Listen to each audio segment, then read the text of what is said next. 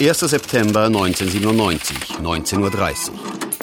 Im sicher geltenden Zürich, mitten in der Stadt am heiter hellen Tag, unbekannte Räuber erbeuteten in der Frau Münster Post mindestens 53 Millionen Franken in Bargeld. Wahnsinnig. Ist niemand verletzt worden, finde ich es noch lässig. Die Millionen sind einfach weg. Das ist richtig. Ja, schön für die, die es haben. Fünf Tage später wieder 19.30 Uhr. Guten Abend, meine Damen und Herren. Die Zürcher Posträuber verfügen offenbar doch nicht über die geniale kriminelle Energie, wie man anfänglich annehmen konnte. Die Polizei macht immer rascher Fortschritte in der Aufklärung des Falles. Nicht zuletzt dank des unbekümmerten Verhaltens der Räuber. Ein Räuber nach dem anderen geht der Polizei ins Netz. Seit gestern sitzt der mutmaßliche Haupttäter vom Überfall auf Zürcher Freimünster Post zu Zürich. Die Polizei ist bei der Aufklärung des Zürcher Postraubs einen Schritt weiter gekommen. Im südspanischen Touristenort Alicante hat die Polizei nach einer wilden Verfolgungsjagd einen weiteren Beteiligten am Jahrhundert-Coup geschnappt.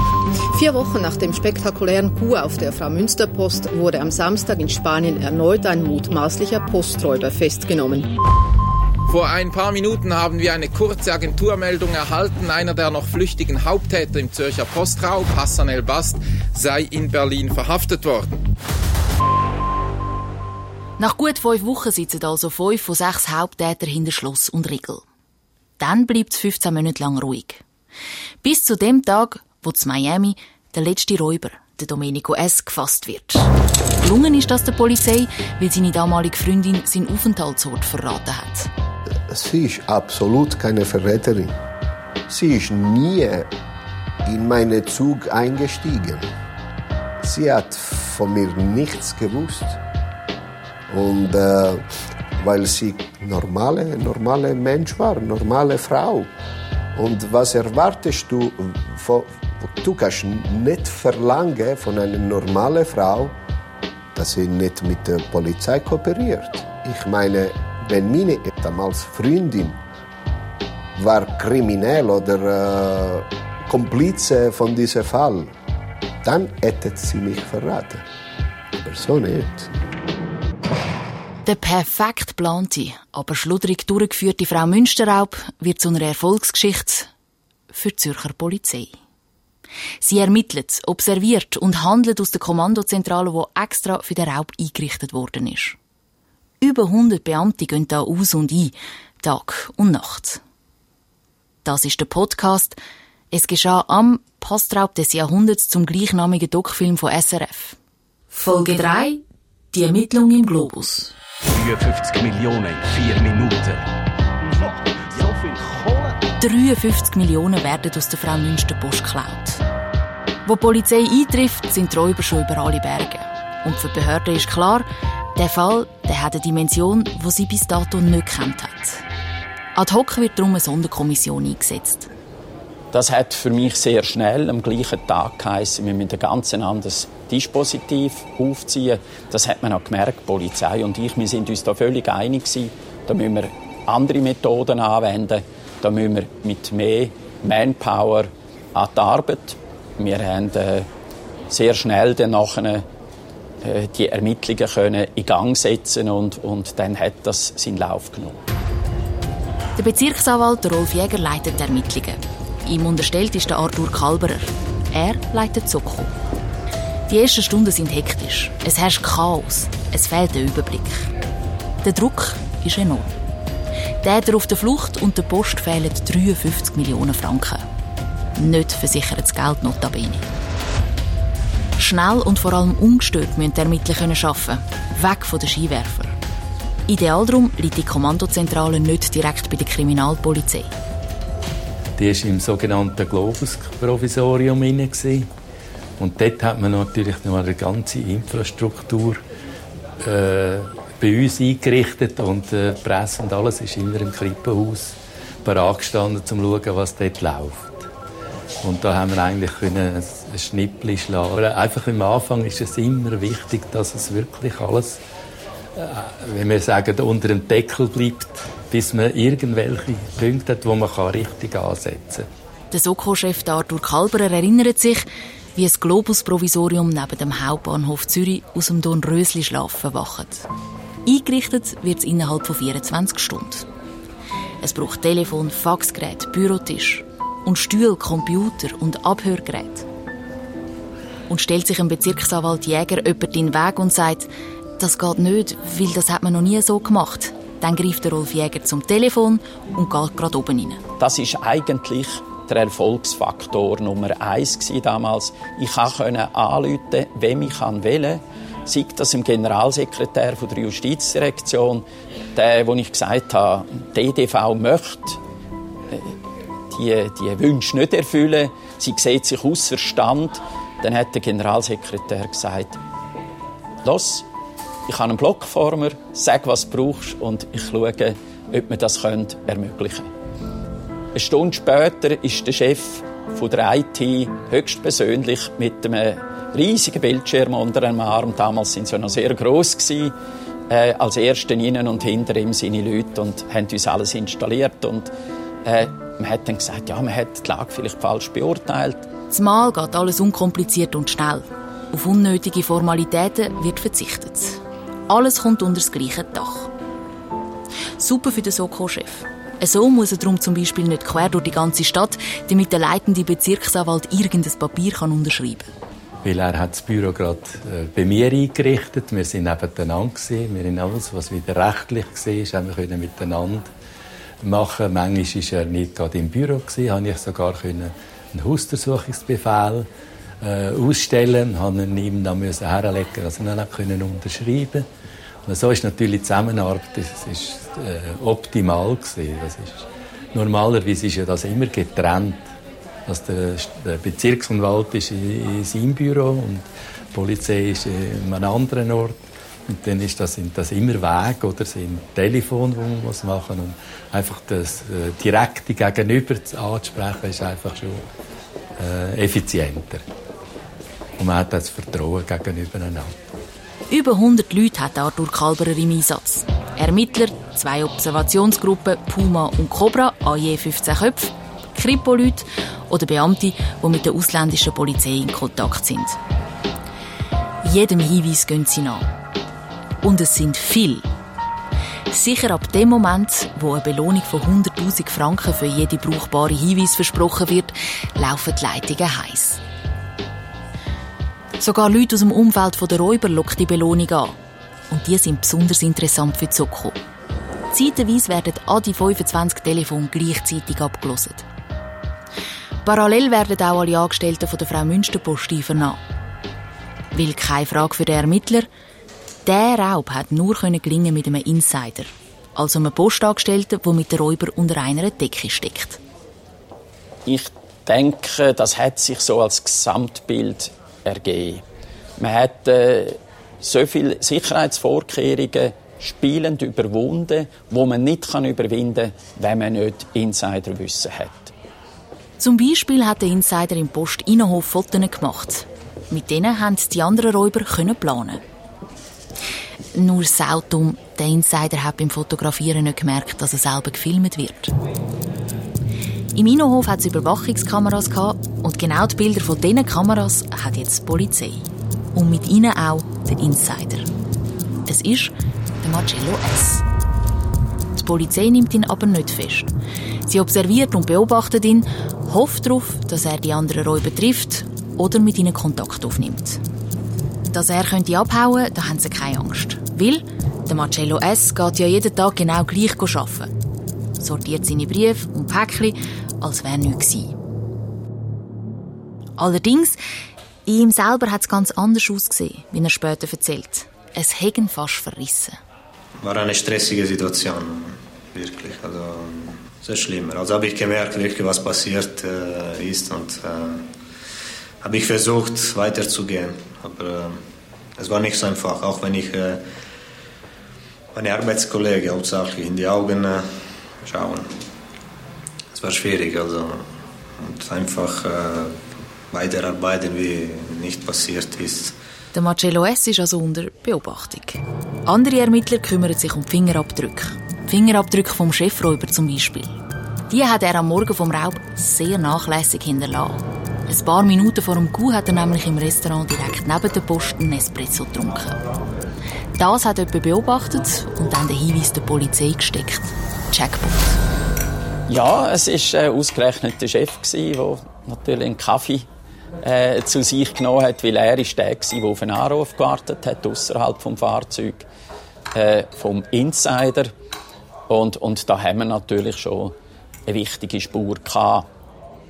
Der Chefräuber heißt Elias A. und ist der Polizei schon bekannt. Er hat vor dem Raub schon mit Drogen gehandelt, ist dabei verwünscht worden. Seine Fingerabdrücke auf der Tasse haben also gematcht mit den Fingerabdrücken in der Polizeiakte. Schnell ist der Polizei auch die aktuelle Telefonnummer bekannt und sie zapft das Telefon gerade an. Es ist der 5. September, vier Tage nach dem Raub. Das erste Gespräch ist bereits ein Volltreffer. Elias A. ist in Mailand in einem Nobelhotel. Im Globus-Provisorium bereitet Rolf Jäger alles für die Verhaftung vor. In einer rechtshilfeweisen Zusammenarbeit mit den italienischen Carabinieri. Wir haben selber Leute abgeschickt. Ich habe zweimal äh, Kollegen von mir auf Mailand geschickt.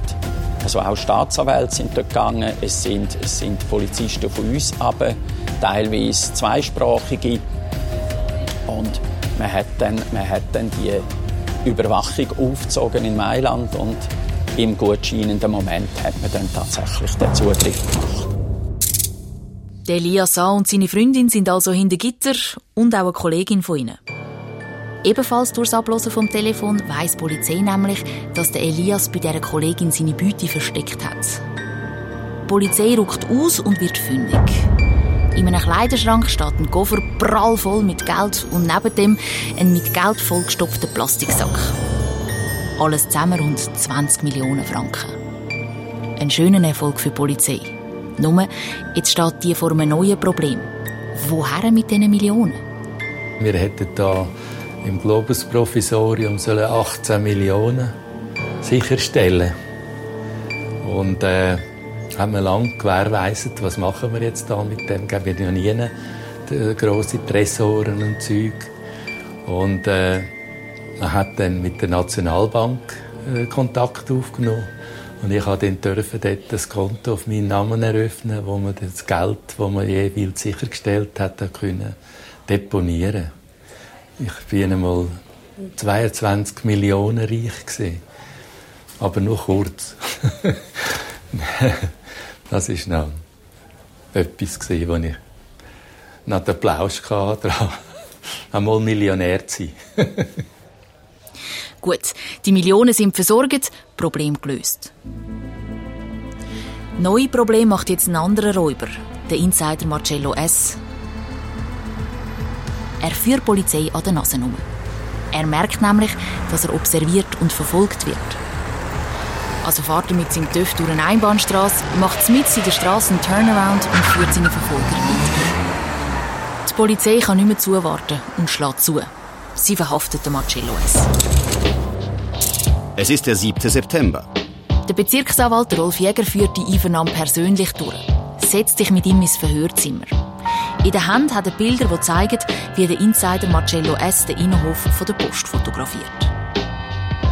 In dieser Einvernahme habe ich ihn mit diesen Fotos konfrontiert und habe ihm eigentlich eine Schlüsselfrage gestellt.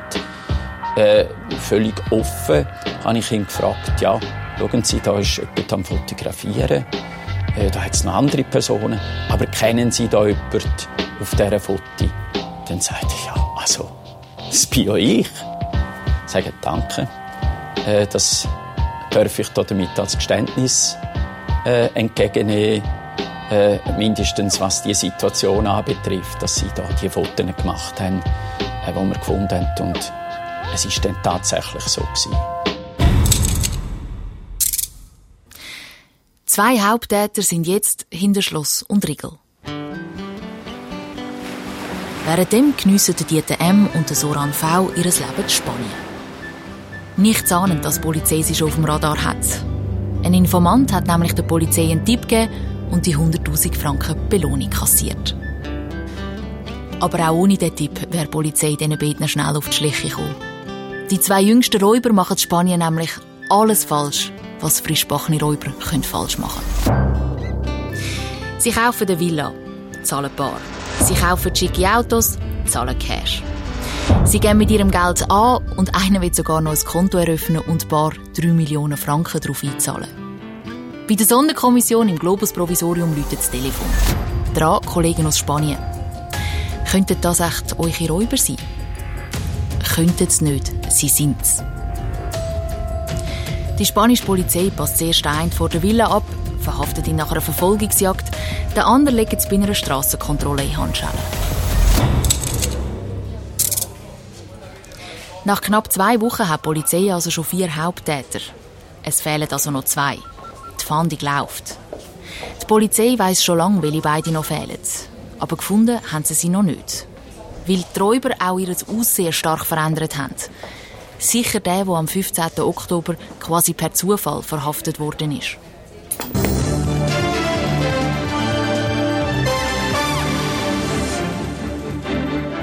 Vor ein paar Minuten haben wir eine kurze Agenturmeldung erhalten. Einer der noch flüchtigen Haupttäter im Zürcher Postraub, Hassan El-Bast, sei in Berlin verhaftet worden. Die Behörden sagen im Moment noch gar nichts, aber herausgefunden haben diese Verhaftung Kollegen von der Berliner Zeitung. Und den Polizeireporter Michael Hellberg von der Berliner Zeitung habe ich jetzt am Telefon. Herr Hellberg, wissen Sie, wie es zu dieser Verhaftung kam? Guten Abend, ja, natürlich weiß ich das. Der flüchtige Hassan El-Bast ist gestern am frühen Morgen, es war wohl noch recht dunkel, durch Falkensee gefahren. Das ist wohl eine Ortschaft kurz vor Berlin. Und äh, die Rücklichter des Wagens haben nicht funktioniert und er kam wohl in der Polizeistreife in die Quere, die den Wagen angehalten hat, weil sie ihn lediglich darauf hinweisen wollte, dass das Rücklicht kaputt ist. Und bei dieser Verkehrskontrolle haben sie wohl festgestellt, dass der Fahrer des Wagens relativ nervös ist. Und äh, bei der Kontrolle seiner Ausweispapiere hat man festgestellt, dass die Papiere falsch sind. Sie haben wohl mehrere falsche Dokumente im Wagen gefunden. Und äh, als er später nach Berlin verbracht worden ist, hat man anhand der Fingerabdrücke relativ schnell feststellen können, dass es sich um den Mann handelt, der bei diesem Postraub in Zürich beteiligt war. Fünf von den sechs Haupttäter sind ins Netz gegangen. Übrig bleibt der Domenico S., der Fahrer beim Raub. Rund 700.000 Franken hat er in seine Flucht investiert. Über Italien, Venezuela ist er auf Miami in die USA. Dort genießt er unter einer neuen Identität das Leben, fährt mit Limousinen von Club zu Club, tanzt sich durch die Nacht. Sein Herz spielt bei dem Leben aber nicht mit. Er vermisst seine Freundin in der Schweiz. So fest, dass er mit ihr Kontakt aufnimmt. Falschen Entscheid. Mittlerweile weiss sie nämlich, was ihr Schatz angestellt hat und die Polizei fragt immer wieder bei ihr an. Sie will ihn nicht verraten. Ihre Mutter, der Domenico noch nie mögen hat, redet auf sie ein. Sie soll der Polizei sagen, was sie weiß. Und sie tut's. Sie sagt, dass ihr Schatz, der letzte Räuber, zu Miami ist. Sie wüsste nicht genau wo, aber er wohne etwa 10 Minuten zu Fuß entfernt von der Villa vom ermordeten Modedesigner Gianni Versace. Mit dem können die Ermittler da nicht viel anfangen. Aber die Polizei von Miami durchaus. Schweizer Fahnder reisen auf Miami und suchen mit der amerikanischen Polizei den Domenico S. Im Einsatz 10 Fahndungsteams und zwei Helikopter. Man hat einmal einerseits Straße um Straße, Block um Block, hat man nach ihm gefragt, hat ihn beschrieben, hat gesagt, wir suchen die Personen, die irgendwo gesehen. Und irgendwann einmal kommt er um eine Ecke. Man hat ihn dann verhaftet, so wie man das macht, in Handschellen gelegt.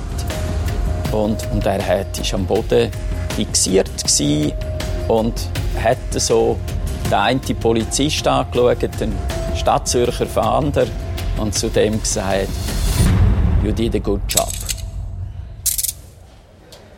Der Domenico S., wo der Fahrer war, sitzt also zu Miami bei der Polizei und will nicht heim.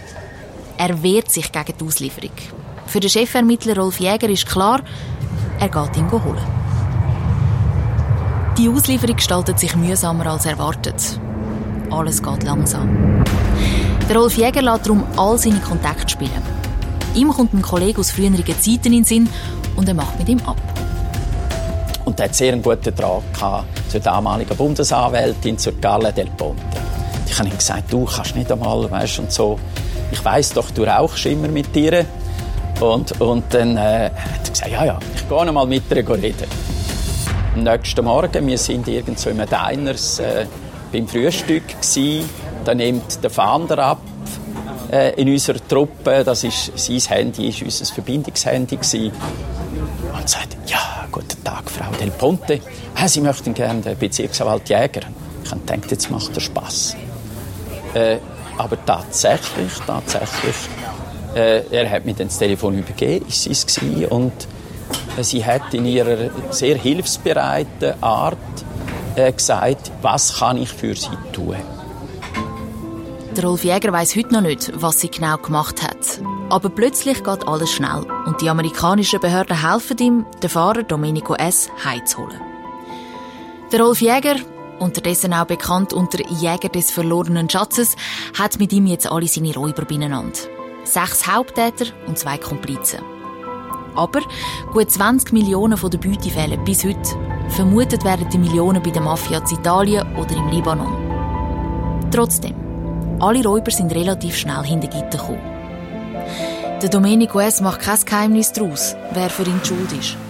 Marcello Di Santo, ich, ich traute ihm nicht und ich habe immer gesagt, beim Sitzung, äh, er ist ein Mann, der gerne Rallye fahren, der Geld braucht für Autos, aber äh, was sagen wir Kriminalität äh, anbelangt, was ist er? Er ist nichts. Ausser halt eben der, der in seinen Augen Räuber verraten hat. Posträuber, die sich vor über 20 Jahren kennengelernt haben, einzig um den riesigen Gut durchzuführen. Sie sind als Helden gefeiert worden, bis die Polizei einen nach dem anderen verhaftet und der Spieß umgekehrt hat. Aber über die Post ist weitergelacht worden, zum Ärger vom damaligen Postdirektor Jean-Noël Rey. Ja, ich muss sagen, also mein Humor entspricht nicht, äh, was ich also äh, auch hier gehört habe. Verständlich. Die Post war um 53 Millionen Franken ärmer und vor einem Scherbenhaufen gestanden. Sie hat er auch bis ins Mark getroffen. Wie tief und wie fest die Angestellte das traumatisiert hat, über das ist nie geredet worden. Bis jetzt. In der Folge die Post im Kreuzfeuer. Das ist der SRF-Podcast «Es geschah am Postraub des Jahrhunderts». 53 Millionen in vier Minuten. Erzählerin Florence Fischer, Autorin Beatrice Gmünder, Ton Uli Karlen, Projektverantwortung Susanne Witzig. Mehr Podcasts aus dem Bereich True Crime oder auch Krimi-Hörspiel unter srf.ch/audio.